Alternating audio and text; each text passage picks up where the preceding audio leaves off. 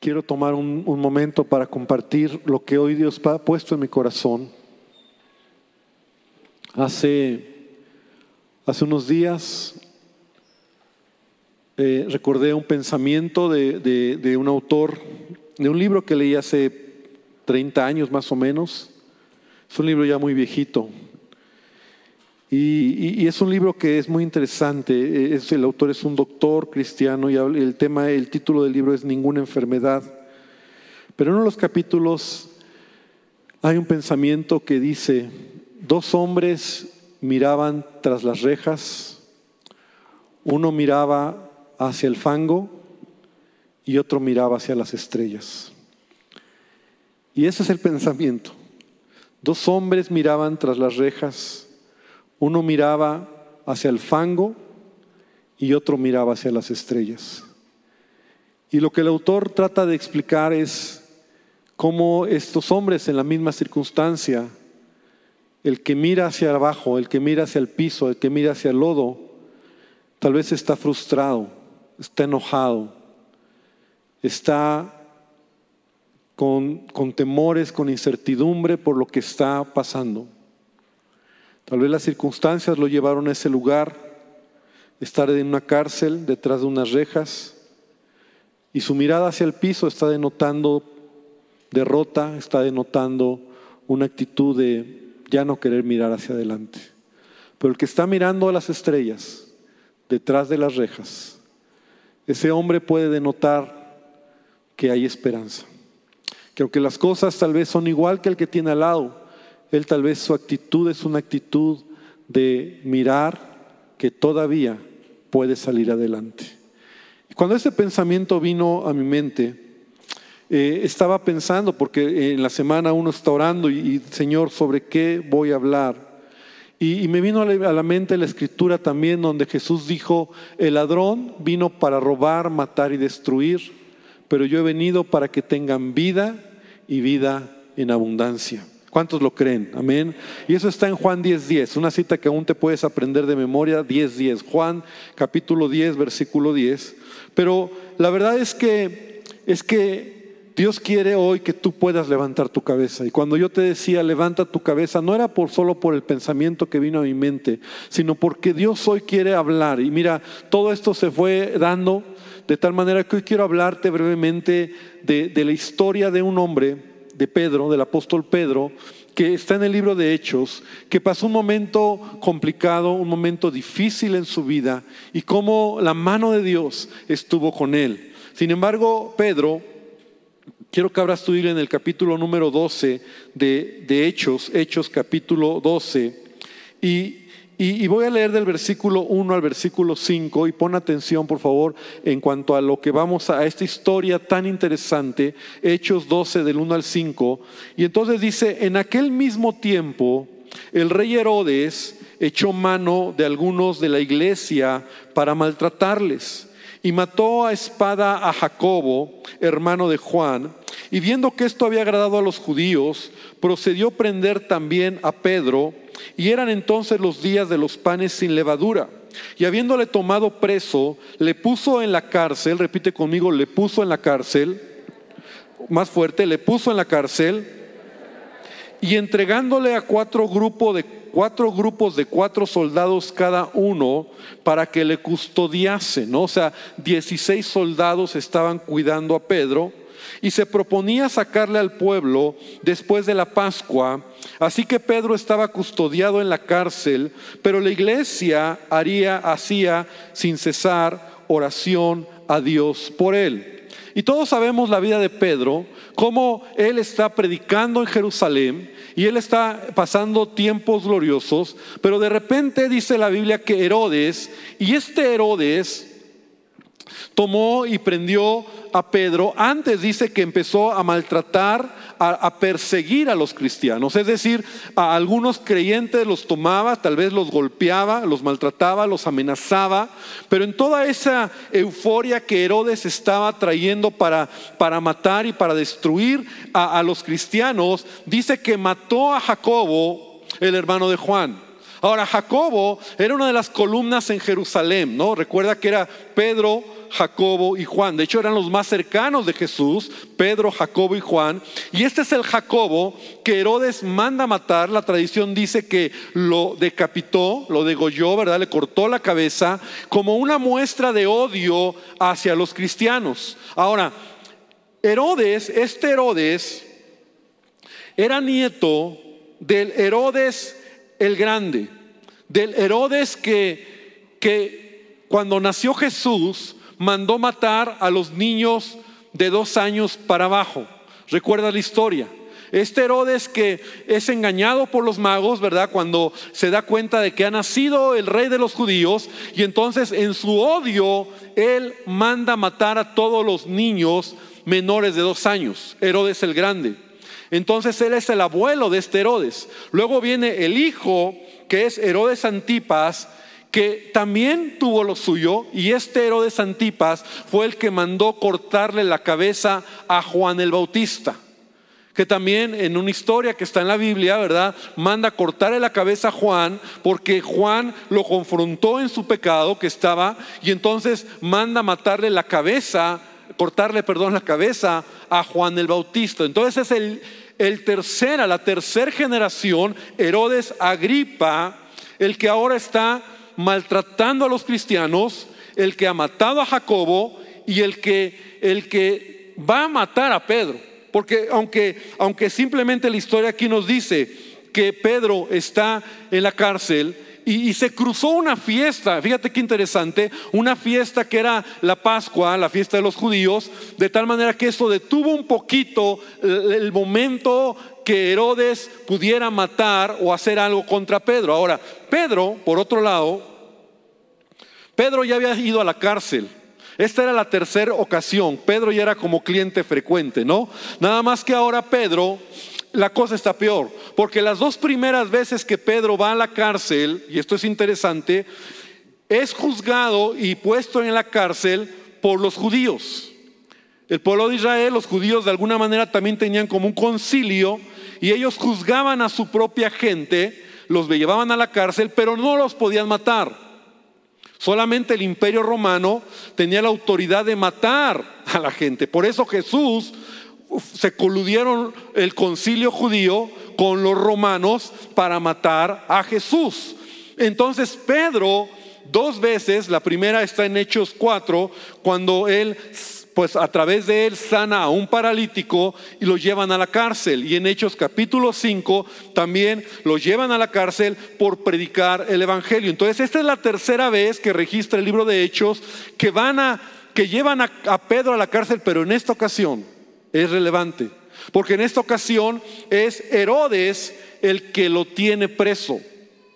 Y ya vimos la autoridad que tiene este hombre, Herodes. Herodes tenía la autoridad para matarlo. Ahora, es importante entender, porque la situación era complicada, la situación no era fácil y humanamente imposible, no se podía hacer nada. Ahora, permíteme decir lo siguiente, Herodes, este personaje, representa, o permíteme decirlo de esta manera, detrás de Herodes, ¿verdad? Este espíritu del sistema mundano, el príncipe de este mundo, queriendo llevar a todo cristiano, a todo creyente a la cárcel.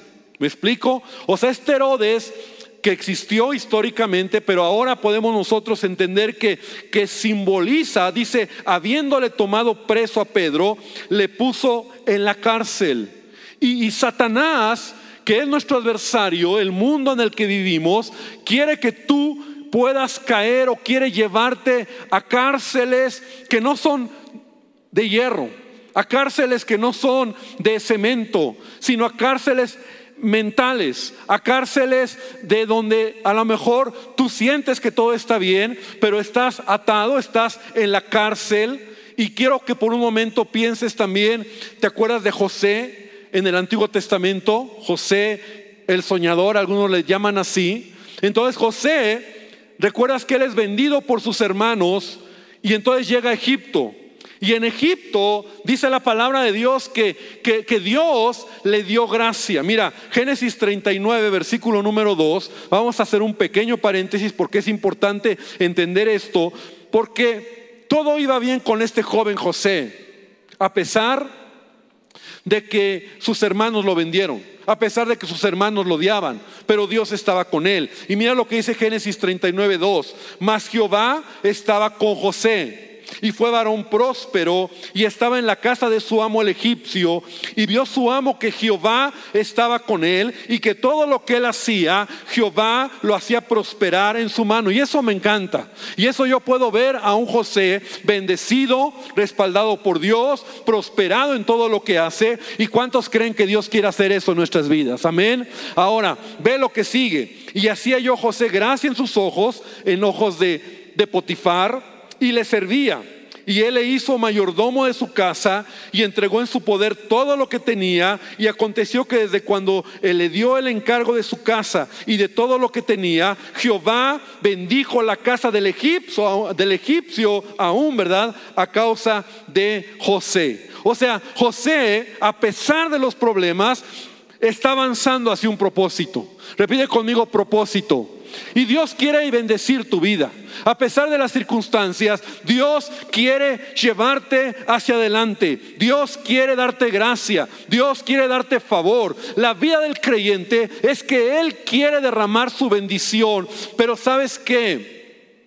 A veces el espíritu de Herodes, Herodes, como fue en el caso de Pedro, te quiere detener y sabes, dice aún, y la bendición de Jehová estaba sobre todo lo que tenía, así en casa como en el campo. Pero de repente la vida de José cambió. Y conoce la historia.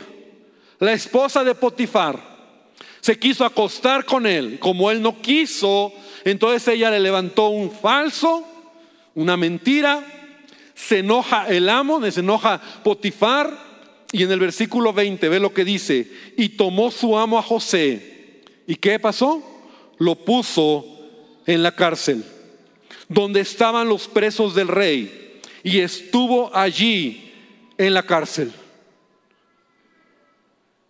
La cárcel representa el lugar donde Satanás te quiere colocar para frenar el propósito que Dios tiene en tu vida.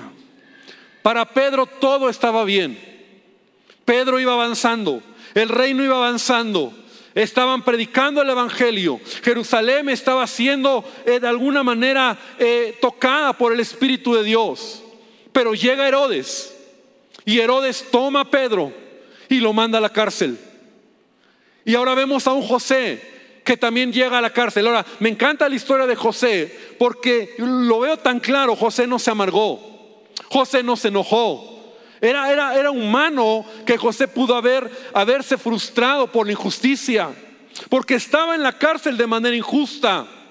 Pero José dice, mira lo que sigue diciendo ahí, lo que sigue, versículo 21, pero Jehová estaba con José y le extendió su misericordia y le dio gracia en los ojos del jefe de la cárcel. Querida iglesia, te quiero decir algo. A veces la cárcel te va a tener, por un tiempo, pero aún en la cárcel Dios está contigo. Dios está a tu favor. El punto es, cuando estás tras los barrotes mirando hacia el, hacia el fango. El punto es cuando la cárcel te detiene y te cambia, te cambia el propósito que Dios ha dicho que va a cumplir en tu vida.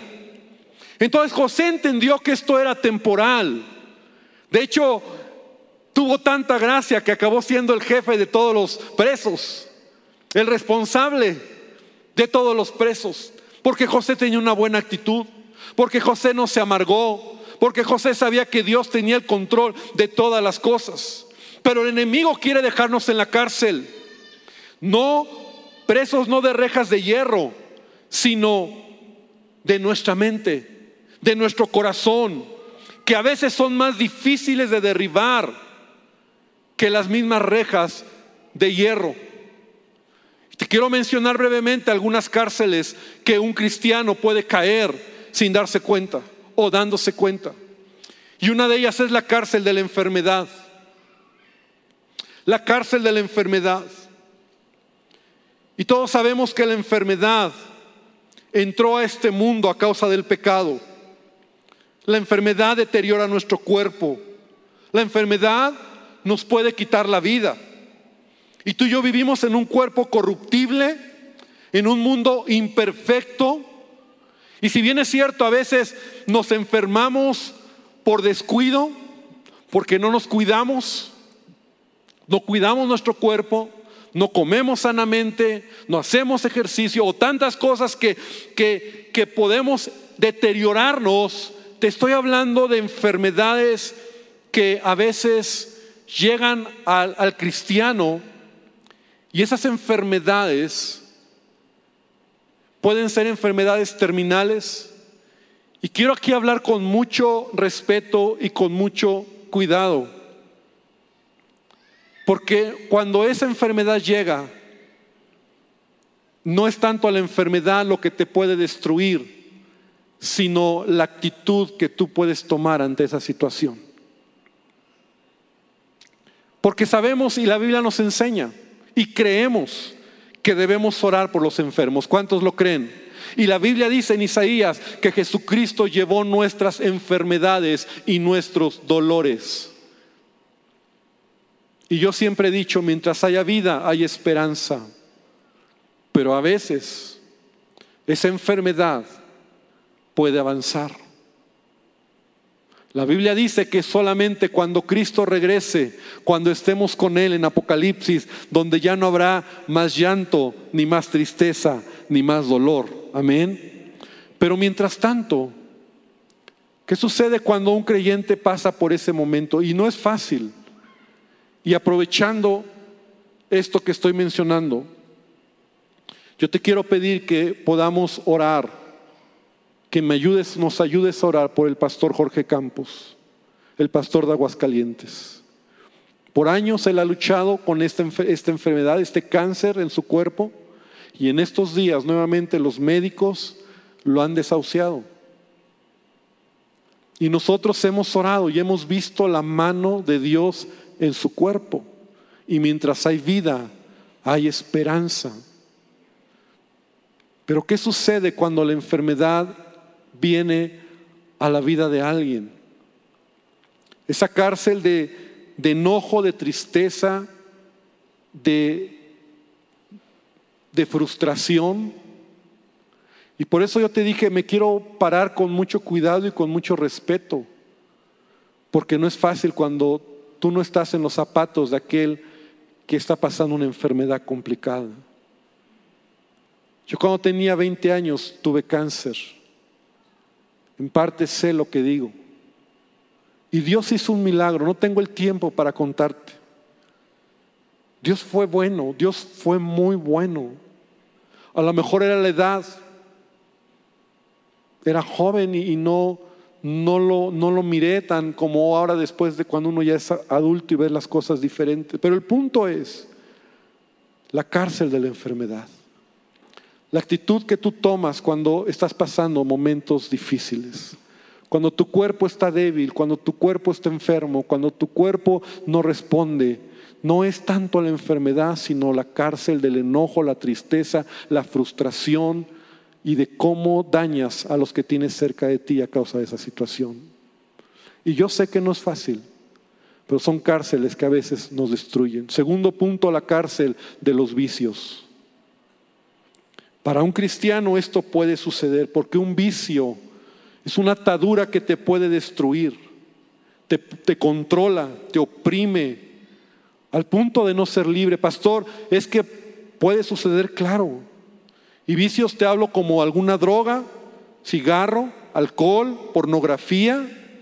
Son vicios que, que, a veces estás en una cárcel. Tú no, tú no quieres ya ser controlado por ello. Y, un vicio es algo que te lleva, te controla, te, te, te, empuja, no lo quieres, estás luchando con ello, estás atado a esa situación. Y jóvenes, por favor, escúchenme, por favor, porque todos los que empezaron con una gota de licor, con un cigarro, con un churrito de mota, nunca creyeron que serían controlados por esa por esa droga, por ese vicio. Pero es algo real. Acaba controlándote, acaba, acaba siendo tu amo, acaba siendo quien te lleva y quien te dirige. Y por más que tú quieres, a veces es difícil. Ahora, con esto no estoy diciendo que, que, no se puede, pero a veces te quedas ahí en esa cárcel. Por eso Jesús cuando vino a esta tierra, Jesús dijo en Lucas 4:18, cuando inició su ministerio, él leyó una escritura del profeta Isaías y dice, el Espíritu del Señor, Jesús lo dijo del mismo, el Espíritu del Señor está sobre mí, por cuanto me ha enviado y me ha ungido para dar buenas nuevas a los pobres, me ha enviado a sanar a los quebrantados de corazón, a pregonar libertad a los cautivos, vista a los ciegos y poner en libertad a los oprimidos. ¿Cuántos dicen amén a esta promesa? Porque Jesucristo todavía puede hacernos libres. Dale un aplauso al Señor porque Él te puede hacer libre. Pero te puedes quedar ahí, en una cárcel, atado en un vicio, en donde tú sabes que te está destruyendo, está destruyendo tu contexto, tu familia, tu vida, y solo Jesús te puede sacar de ahí. Hay cosas que son tan complicadas como para Pedro lo era. No había manera de salir de la cárcel. 16 soldados lo custodiaban. Dos de ellos estaban atados a su mano y a su, a su pie, porque era la manera en que un soldado cuidaba a un reo. Estaba en un calabozo, había puertas de hierro y estaban ante el imperio romano. Los judíos, la iglesia, no podían hacer nada humanamente. Te hablo de cárceles reales que te destruyen. Número tres, la cárcel del temor. Cárcel del temor, el temor que te impide mirar hacia adelante, que te encierra, que, vives angustiado, preocupado, eh, con malas noticias, pensando que todo te va a ir mal y que siempre estás viendo el vaso medio vacío. Y yo, yo sé, yo lo he predicado, todos es normal tener temor. Nuestra naturaleza humana de hecho es parte de nuestra naturaleza. El problema es cuando el temor también te controla. Por eso Dios en su palabra me encanta porque a tantos hombres y mujeres les dice no temas. A Josué le dijo no temas. A Moisés le dijo no temas, a Pablo le dice no temas. Y él, es más, algunos eruditos que han, que, han tomado cuentas dicen que 300, eh, perdón, 365 veces está escrito la palabra no temas en la Biblia. Es decir, una vez para cada día del año. Dios te recuerda y Dios te dice, no temas, no temas, porque Dios sabe que nosotros somos por naturaleza temerosos y es natural. Y si tú tienes temores, yo te digo, bienvenido al club. Porque te da temor empezar un negocio, porque te da temor llegar a una escuela y entrar en, una nueva, en un nuevo contexto, porque te da temor cuando vas a, trabajar en algo diferente o cuando arrancas algo. Está bien tener temor, pero cuando el temor es parte de tu vida o te controla, entonces es algo que te puede frenar y te puede detener en tu vida. Y puedes caminar años y no avanzar al propósito que Dios tiene en tu vida. ¿Te imaginas a un José con temor ahora, con angustia, eh, llorando, eh, enojado, frustrado, sin saber es que no sé qué me va a pasar ahora, por qué estoy aquí, todo esto es injusto, es que no se vale? Su temor lo hubiera enfermado, lo hubiera ahogado, lo hubiera destruido. Pero cuando tú te levantas y tú dices, el Señor tiene el control, entonces tú puedes mirar allá más adelante de esa situación. Otro, otra cárcel, la cárcel de la duda. Pastor, ¿qué significa eso? Significa que a veces vamos dando lugar a la duda. La duda es lo opuesto a la fe. La fe es creer que Dios lo va a hacer. La duda es creer que no va a pasar. Eso es el temor, la duda. Y la duda viene cuando poco a poco tú empiezas a dejar que esa, esa actitud en tu corazón y la falta de fe te poner a Dios en tu vida. Y el que duda, con el paso del, del tiempo, un día puede incluso abandonar la fe. Por eso Santiago dice, en el capítulo 1, en el versículo 6, Santiago 1, 6, dice, pero pida con fe, no dudando nada. Porque el que duda, mira, esto es muy interesante, yo me quedó claro ahora, el que duda es semejante a la onda del mar, que es arrastrada por el viento y echada de una parte a la otra. O sea, el que duda es como, como la onda del mar, que se va alejando, se va moviendo, se va alejando, hasta que de repente deja de ser. El que duda se va alejando de Dios. Y él llega el momento donde su fe ya no está en Dios. Pedro está en una cárcel. Pero si tú viste conmigo, leíste conmigo en Hechos capítulo, en el capítulo que estamos leyendo, en el capítulo número 12, en el versículo 5, hay algo que debemos de detenernos. Así que Pedro estaba custodiado en la cárcel, pero la iglesia, ¿qué dice? Hacía sin cesar oración por él. La iglesia oraba. Pastor, ¿Cómo puedo yo romper esas cárceles, esas ataduras, esas dudas en mi vida? Porque como te decía, Satanás, Herodes, quiere meter al cristiano a la cárcel. Y que tu contexto sea tan complicado que digas, yo no sé si voy a salir, yo no sé si de esta puedo salir. Y te voy a decir algo, a lo mejor es tan difícil que no se puede, pero cuando tú oras a Dios, cuando tú le crees a Dios, cuando tú te levantas en oración y empiezas a hablar con Dios, sabes que Dios se va a glorificar en tu vida. Dios va a hacer un milagro en tu vida. Dios va a romper las cadenas. Dios va a desamarrar las ataduras y Dios te va a hacer libre. Porque Jesús dijo, si el Hijo libertare, seré verdaderamente libres. Dar un aplauso a nuestro Dios. Porque sabes, la cárcel es tu limitación. La cárcel es tu, tu estar tras las rejas donde a lo mejor tú identificas. Yo te he hablado de algunas cárceles, pero ¿qué de la cárcel de la amargura? ¿Qué de la cárcel del odio? ¿Qué de la cárcel del resentimiento? ¿Qué de la cárcel de la falta de perdón? Tantas cárceles que Herodes te quiere meter ahí. Y cuando te coloca ahí, entonces lo que sigue es que detrás de los barrotes mires hacia el lodo. Y entonces digas, ah, no era cierto. Todo lo que he creído no es verdad. Yo no sé si Dios lo va a hacer en mi vida. Porque esto es difícil de salir, complicado. Este vicio, este problema en mi vida.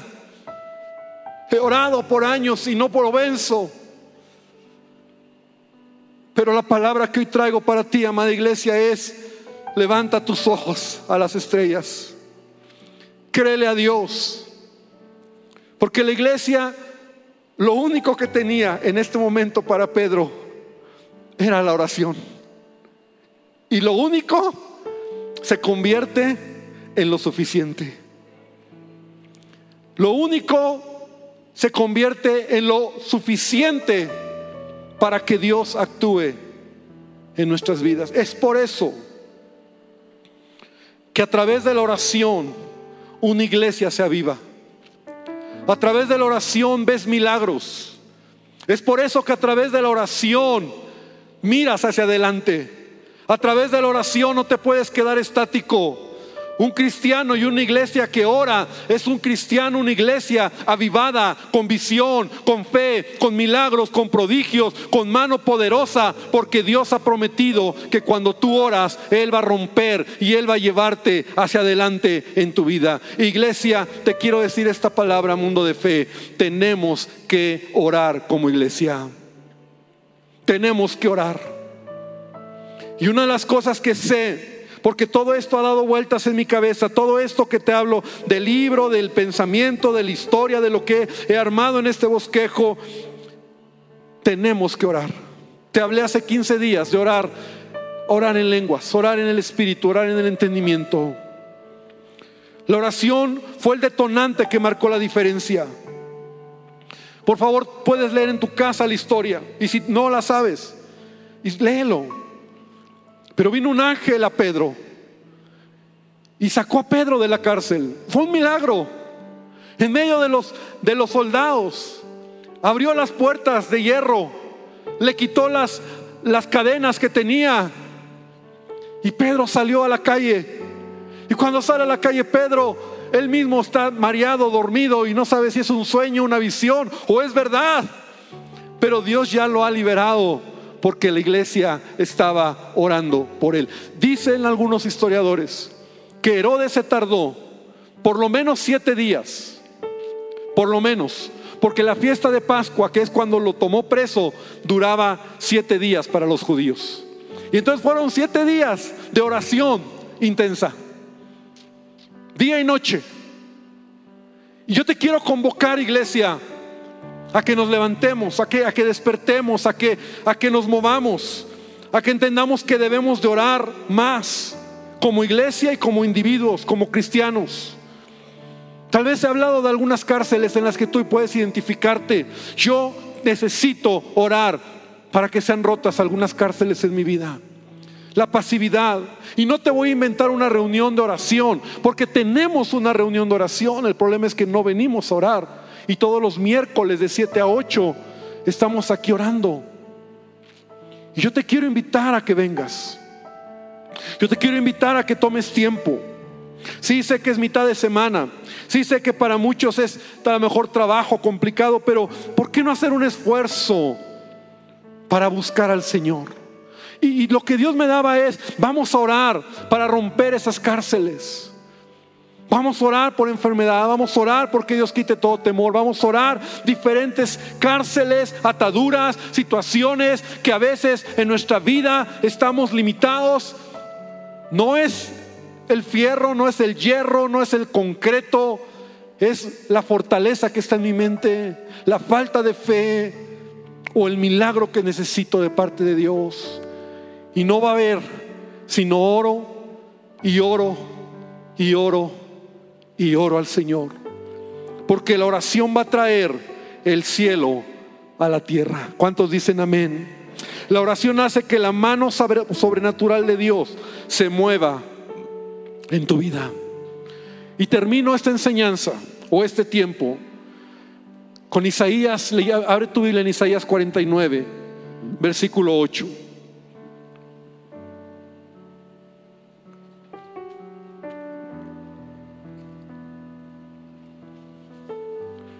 Isaías 49, 8. Así dijo Jehová, mundo de fe, esta palabra es para ti.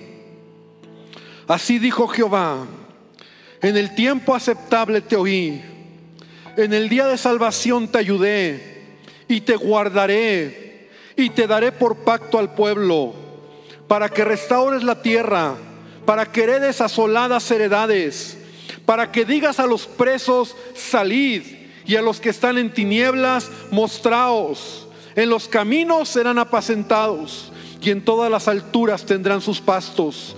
No tendrán hambre ni sed, ni el calor ni el sol los afligirá, porque el que tiene de ellos misericordia los guiará y los conducirá a manantiales de aguas. Amén. Esta promesa es una promesa de Dios, pero mira lo que antecede a toda esta gran promesa. Así dijo Jehová, en tiempo aceptable te oí. O sea, Dios oye a los que oran. ¿Quieres ver la mano de Dios en tu vida? Vamos a orar. La oración cambia la situación. Y esta historia de Pedro, así fue.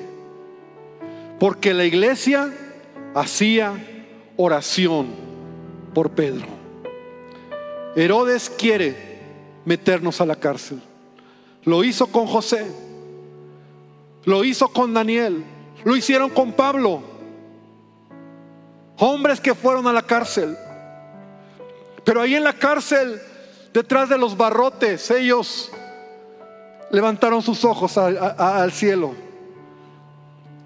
y le creyeron a Dios. El libro del progreso del peregrino, no sé si tú lo has leído, es el segundo libro más leído por cristianos en la historia después de la Biblia, escrito por Juan Bunyan. Es una historia muy interesante. Él lo escribió en la cárcel. Porque fue encarcelado por predicar el Evangelio. Y ahí Juan Bunyan escribió este precioso libro. ¿Te acuerdas de Nelson Mandela? Su biografía la has leído, has visto su película.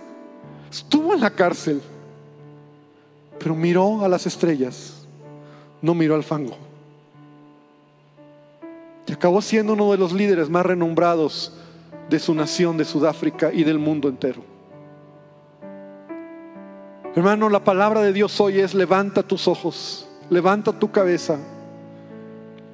Podemos estar detrás de las rejas, algunos decir, sí, pastor, yo estoy en esta cárcel del temor, de la enfermedad, de la duda, de la angustia. Pero Señor, yo creo que tú puedes hacer un milagro. Y quiero invitarte, iglesia, para que vengamos a orar. Vamos a hacer de la oración. Vamos a buscar a Dios. Vamos a hacer que la mano de Dios sea en favor de nosotros.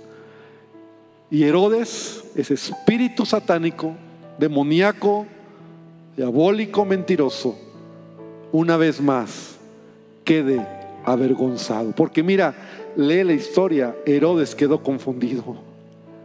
Al día, al día que lo fueron a sacar, todo en orden, pero Pedro ya no está. Porque el Dios de Pedro, el Dios tuyo, el Dios mío, sigue siendo el mismo. Cierra tus ojos. Vamos a orar. Y hoy vamos a decirle al Señor, Padre, aquí está mi vida. Dile al Señor, Señor, quiero hoy pedirte y quiero rogarte que tú despiertes mi espíritu, que despiertes mi corazón, Señor, para buscarte toda atadura, toda prisión mental, de falta de fe, de desánimo, de, de conformismo. Señor, delimitado, Dios, hoy yo te pido que tú lo quebrantes en nuestras vidas. Señor, que la actitud ante los problemas cambien. Señor, oramos que tú te glorifiques. Oramos por el pastor Jorge Campos. Oramos por un milagro en su vida. Oramos por los enfermos. Oramos, Señor, porque tu mano poderosa, Señor, actúe en medio de tu iglesia. Señor, oramos porque lo que no se puede hacer suceda de manera milagrosa. Oramos, Señor, porque tú estés con nosotros.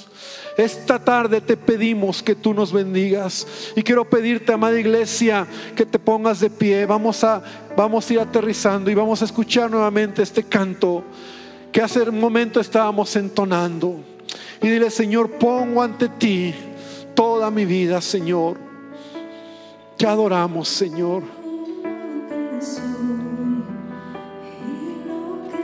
Díselo al Señor, todo lo que soy de verdad lo puedes poner en, a Él en control de todo. Díselo a Él.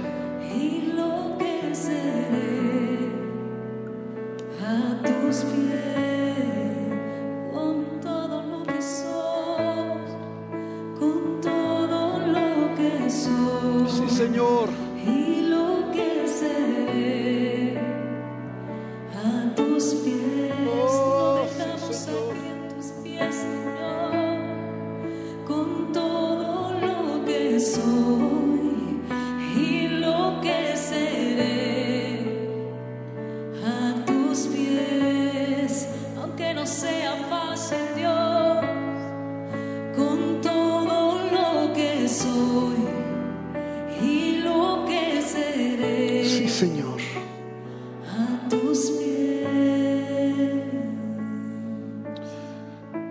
Señor, hoy decidimos entregarte todo, todo en nuestra vida. Hay cárceles, hay momentos donde Herodes, Señor, nos quiere llevar a esos lugares. Pero Dios, no es la cárcel el destino final de nosotros. No es esa atadura el destino final, no es ese temor, no es, Señor, esa frustración, esa angustia, lo último en nuestra vida, Padre. Porque estamos aquí para levantar nuestra oración a ti. Al que ha dicho, clama a mí y yo te responderé. Al que ha dicho, todo aquel que toca se le abre, todo aquel que llama, yo le voy a responder. Señor, en ti confiamos. Como el salmo donde David decía, el día que temo, en ti confío. Señor, tú eres mi ayuda. Y te pido, Padre, que tú te glorifiques en cada uno de nosotros. Señor, que podamos entender que no es la cárcel de hierro, de cemento, de concreto, sino hoy, Señor, se convierte en algo más a veces que es esa cárcel física. Porque si fuera ahí, tal vez sabríamos que estamos ahí. Pero a veces como cristianos, solo es tu espíritu el que nos puede alumbrar para mostrar lo que hay en el corazón, las limitantes del corazón, las ataduras que hay ahí, Señor, que solo tú nos puedes dar libertad al cautivo. Señor, solo tú puedes romper el yugo, la mentira, Señor. Y esa es nuestra oración esta mañana. Que mundo de fe, que esta casa despiertes en nosotros un espíritu de oración, Señor. Padre, que nos levantemos para mirar hacia adelante, para creer que lo vas a hacer nuevamente, para tener, Señor, una, un despertar, un avivamiento, Señor, de creer que todavía tú sigues haciendo milagros, Padre. Te lo pido en el nombre de Jesús. Y amigo que nos visitas, si tú hoy vienes por primera vez, tal vez hoy tú has escuchado este mensaje y tú dices, ¿qué tiene que ver conmigo? Yo te digo hoy, Jesús te ama y Jesús desea tomar el control de tu vida. Tú sabes a lo mejor si estás viviendo algunas cárceles, tú sabes si a lo mejor estás pasando momentos difíciles. Yo te digo esta tarde, el único que puede traer libertad se llama Jesucristo. Y la manera en que tú puedes dejar que Él entre es ahí donde estás, no te voy a pedir nada, solo que ahí donde estás le digas a Jesús, Señor Jesús, entra a mi corazón. Señor Jesús, toma el control de mi vida. Perdóname por todo pecado. Y te pido, te pido por favor que me liberes y dile cuál es tu cárcel de este vicio, de este carácter, de esta manera de vivir. A lo mejor una situación, una enfermedad. Hoy Señor oramos y te pedimos Padre que tú te glorifiques en medio de nosotros Señor. Gracias te damos Señor. Amén y amén, Señor. Da un aplauso fuerte a nuestro Dios.